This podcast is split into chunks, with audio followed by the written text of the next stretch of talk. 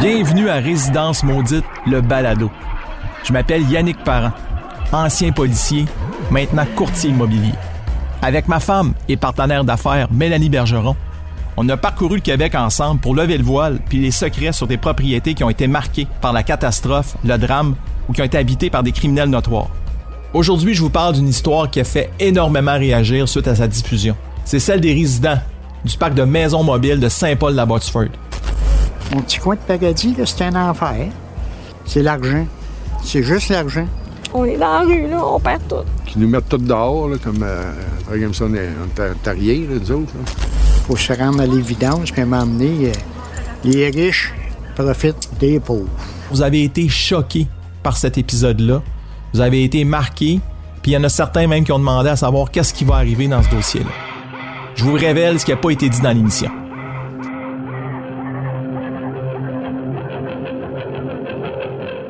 Le drame de fond dans cette histoire-là, on parle d'une vingtaine de résidents d'un parc de maisons mobiles à Saint-Paul-la-Botsford, qui est voisin d'une grande entreprise qui fabrique des remorques. Puis là, je vous explique, il y a des particularités quand on achète une maison mobile. Puis on peut appeler ça aussi là, euh, une maison modulaire. Il y a deux types. Il y en a qui vont être, ils vont être construites en fait sur des terrains qui sont loués. Donc tu es comme un locataire finalement de ton terrain avec ta maison mobile. Le terrain ne t'appartient pas. Donc en tout temps, quand on achète sur un terrain loué, on est sujet à ce que le terrain puisse être vendu et c'est déjà arrivé ailleurs également. L'autre type de propriété comme ça, c'est la même chose, une maison mobile mais qui va être installée sur un terrain acheté, donc qui nous appartient également. Dans ce cas-là, on est beaucoup plus protégé, on le comprend. Et à Saint-Paul-la-Botsford, tout le problème est là, c'est que le terrain n'appartenait pas à l'origine à ces gens-là, ils avaient seulement leur maison qui était instaurée sur le terrain. Et là, je vous fais un petit rappel du dossier. Ça commence ça avec une entreprise qui est voisine de ce terrain-là où il y a une vingtaine, environ 25 euh, ou 26 habitations de maisons mobiles qui sont sur le terrain voisin de l'entreprise. Et en 2018, il y a un changement de zonage qui est autorisé par la municipalité qui vient transformer la zone résidentielle où se trouvent les propriétés en zone industrielle, ce qui va permettre à l'entreprise à ce moment-là de pouvoir agrandir son usine et par le fait même d'enclencher des procédures d'éviction euh, des locataires, parce que c'est ça, ou des gens qui habitent dans leur maison mobile sur ce terrain-là. Parce qu'on ne pouvait pas se débattre. Là. On ne l'a jamais su qu'est-ce qui arrivait. T'sais, on l'a su quand c'était fait. Le, la mère dit que ça a été publié, là, tout ça. Là. Ben, nous autres, on n'a jamais été au courant de ça. On n'a jamais rien vu, là, nous autres. On n'a jamais eu de lettre, rien comme quoi que ça passerait industriel. Puis... En changeant le zonage, il y a eu en dedans d'un an des pertes de valeur municipale d'une propriété. Vous savez, l'évaluation municipale d'une maison. Mais ces maisons-là avaient des évaluations, exemple, 80, 85 000. Et l'année suivante, suite au changement de zonage, 15 000 13 000 d'évaluation municipale. Ben oui, moi, je me basais là-dessus pas mal pour euh, mon fonds de retraite. Là, Il y a beaucoup de monde qui font ça. Euh, C'est leur fonds de retraite. Là, dans un certain âge, ils vendent leur maison, puis bon, ils ont ces sous-là. Mais moi, je n'en aurais pas parce que euh, c'est ça.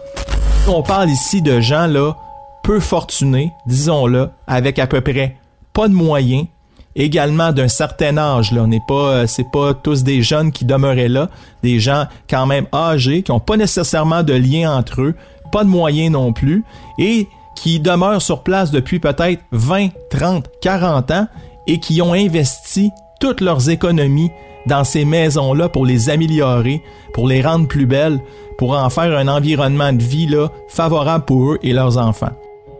Alors du jour au lendemain, à un moment donné, on reçoit un avis qu'on a 3-4 mois pour quitter le terrain avec sa maison sur le dos, puis se trouver un autre endroit avec la maison. Imaginez si c'est vous à qui ça arrive. Épouvantable.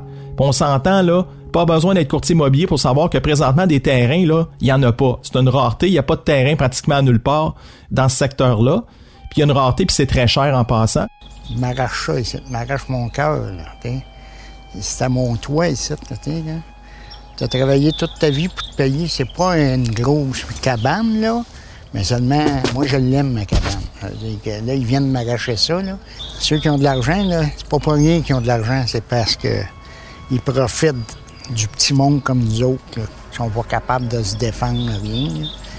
Qu'est-ce qu'on peut penser aussi de l'espèce de contexte entre la ville et la compagnie? Comment une municipalité, en 2021, peut autoriser un dézonage vers un secteur industriel qui va faire en sorte que des, une vingtaine de familles vont perdre leur propriété et vont également s'en trouver dévaluées au niveau de la valeur. Comment ça a pu être accepté par la municipalité?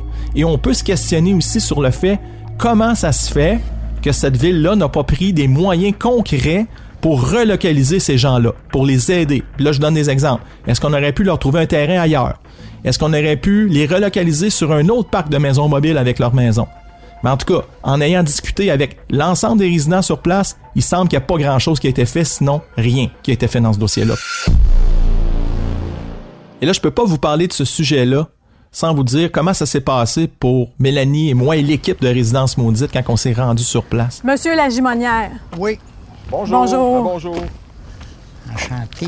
Ça a commencé le matin avec une première là, euh, rencontre avec Monsieur Lagimonière, euh, qui est un résident des lieux que vous avez vu dans l'émission, qui a perdu son fils euh, la même journée en fait qu'ils ont appris pour l'éviction. Le fils de Monsieur Lagimonière s'est suicidé. Et euh, c'est des gens qu'on a rencontrés lorsqu'on est arrivé sur place. Et vous dire à quel point on a eu un sentiment d'impuissance, un sentiment aussi de tristesse, puis de se dire, ben voyons donc, on est-tu bien au Québec, là? On est-tu bien sur la rive sud de Montréal, on est aux limites de l'Estrie? Ces gens-là nous racontent ça.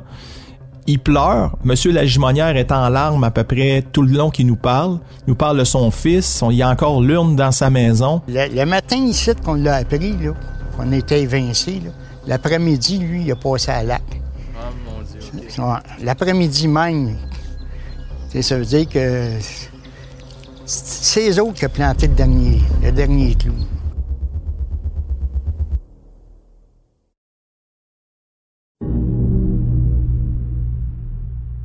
Avec la maison, tout ça, là, ça, ça l'a racheté d'après moi. C'est la. Même moi, des fois, là, je pense pas au suicide, mais je pense à d'autres choses. La colère est là, là. L'anxiété est là, la colère est là. Ça veut dire que tu peux pas t'empêcher de penser qu'il y a du monde qui viennent prendre ton bien pour s'enrichir plus, autrement dit. Là. Et là, nous autres, on est chamboulés. On est là pour rencontrer d'abord cette personne-là. Et on se dit, bon, ben, de fil en aiguille, peut-être qu'il y a quelqu'un d'autre dans le parc de Maison Mobile qui va accepter de nous parler.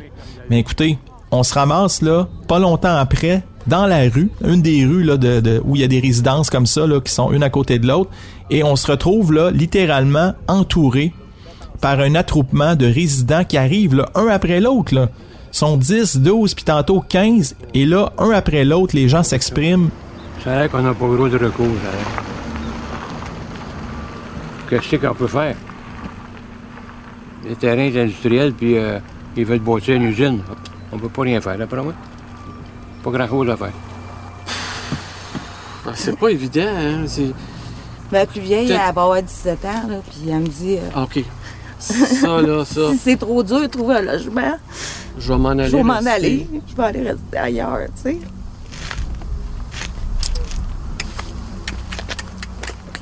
Tu sais, c'est- pas de sa faute, là. J'ai dit, t'as toujours dormi avec ta soeur, on va s'organiser, puis elle apprend ça gros sur ses épaules en disant, ben, tu sais, je suis rendue vieille, fait que je peux, je peux m'en aller, tu sais. Où qu'on va aller, il n'y en a pas de logement, il n'y a pas de terrain. Je me sens comme un tas de marde, tu sais. En tout cas, je trouve ça, je qui sent de même, là. Moi, je me sens vraiment de même. Un tas de marde. Ah ouais, va-t'en, là, puis c'est pas grave. Alors, quand on repart de là, le soir, on, remballe les trucs, puis l'équipe quitte. Puis nous autres, on sait qu'on a rencontré ces gens-là dans un contexte d'une émission qui va être diffusée plusieurs mois après ce tournage-là. On se sent tellement mal, puis on se dit comment on peut faire quelque chose pour aider ces gens-là. Et tout ça se passe littéralement dans l'anonymat. Ce que je pense dans ce dossier-là, c'est qu'il y a eu beaucoup de divisions là, pour arriver là, au but euh, de l'éviction de ces gens-là. Et là, je présume pas de la mauvaise foi de la compagnie, c'est pas ça que je vous dis. Ce que je vous dis par contre, c'est que on peut se permettre de penser que ça a été fait quand même drôlement toute cette histoire-là. Puis là, je résume mes arguments, OK? Au niveau du changement de zonage, ou changement de, disons-le, de, la carte de zonage qui a été transformée, ça a été fait là, par le biais d'avis publics. Vous savez, c'est quoi un avis public? C'est un petit paragraphe, là, soit dans une résolution de conseil de ville ou dans le journal, qu'à peu près personne lit, on va se dire les vraies choses. C'était fait comme ça. Donc, il n'y a pas eu, selon les résidents, exemple, une feuille qui est amenée collée dans une porte euh, de maison pour dire voici ce qui se passe. Donc, les gens l'ont appris de façon majoritaire par la bande. Ils nous ont joué dans le dos. Tout a été fait selon les règles de l'art qui dit. C'est pas vrai. Il nous, a, il, nous a, il nous a joué dans le dos. Il y a eu de quoi, en tout cas? Je peux pas dire qu'il nous a volé, mais seulement, il s'est passé de quoi pour qu'on arrive là. là. Qu'on a su aussi en parlant avec des gens, c'est que il y a eu beaucoup plus de cas de, maladies aussi. Une dame qui nous disait elle a eu des problèmes de santé très graves, comme le cancer là, pour quelques résidents. Il y a également une autre personne qui nous a raconté avoir fait une tentative de suicide dans sa maison mobile avec le gaz d'échappement de son véhicule. Donc toutes sortes de drames, toutes sortes d'histoires terribles qui sont qui sont survenues là, suite à cette euh, demande d'éviction là des résidents parce que disons-le clairement ces gens-là ont tout perdu. Tout perdu, leurs économies. On le sait, hein, vous le savez, votre maison, c'est votre plus grand, c'est le plus grand investissement de la vie. Mais ces gens-là ont perdu leur investissement de leur vie, ont perdu des milliers de dollars et c'est des, des dizaines de milliers de dollars. Et c'est des gens qui, à prime abord, n'étaient pas fortunés non plus. Ça fait en sorte que c'est encore plus terrible comme histoire. On va être séquelles, ça, c'est certain. Dans la rue, le 30 septembre, on est dans la rue. Toujours pas de logement, qu'est-ce qu'on fait? On reste dans, on notre char? Pour ajouter au drame qui est déjà terrible, écoutez, il y a une résidente que vous avez entendue un petit peu plus tôt dans le balado qui s'appelle Geneviève Lapointe. On n'entend pas son fils, mais il s'appelle Isaac. On les voyait dans l'épisode de Résidence Maudite. Mais ces deux personnes-là sont décédées dans un tragique accident de la route en octobre dernier. S'il y a une émission qui a fait jaser, s'il y a des retours qu'on a eu de gens qui ont regardé Résidence Maudite, je peux vous garantir une chose. Cette histoire-là du parc de maisons mobiles de Saint-Paul-la-Botsford, elle a fait beaucoup jaser. Elle a fait énormément réagir. Mélanie et moi, de façon personnelle, on a reçu énormément de courriels, de messengers, euh, de gens qui nous croisaient dans la rue pour nous dire, ben voyons donc, ça a pas d'allure cette histoire-là, c'est révoltant.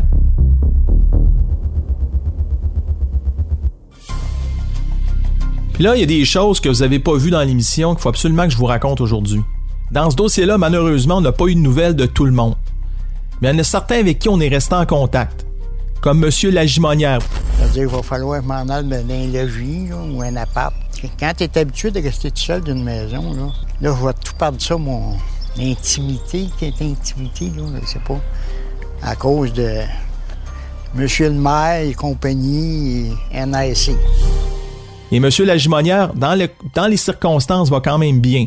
C'est loué un appartement à Granby. Ce qu'on sait également, c'est que l'ensemble des dossiers auraient pratiquement été réglés euh, avec des ententes de confidentialité. Évidemment, on n'aura jamais le contenu de, quelle manière ça s'est réglé entre la compagnie et les résidents, mais il y aurait quand même eu une entente entre ces gens-là et les représentants de la compagnie. Je veux conclure le balado en vous parlant de quelque chose de très important qui est directement en lien avec ce qui s'est passé à Saint-Paul-de-la-Botsford. Vous savez, là, depuis les dernières années, le prix des maisons a énormément augmenté. C'est difficile pour les gens, les premiers acheteurs surtout, d'accéder pour une première fois à la propriété. Donc, la maison mobile va devenir pour certains, là, la situation, on peut avoir une première maison. Mais méfiez-vous, posez des questions. Puis, de grâce, si c'est sur un terrain loué, ben vérifiez des choses pour pas vous retrouver éventuellement dans une situation comme Saint-Paul-la-Botsford parce que on a vérifié par la suite, c'est arrivé ailleurs. Vous l'avez vu aussi dans un dossier qui est médiatisé en Floride. Donc, prenez des précautions, puis assurez-vous justement, idéalement, d'acheter une maison sur un terrain qui vous appartient. Merci d'avoir écouté ce balado Résidence Maudite et je vous dis à la prochaine pour un autre épisode.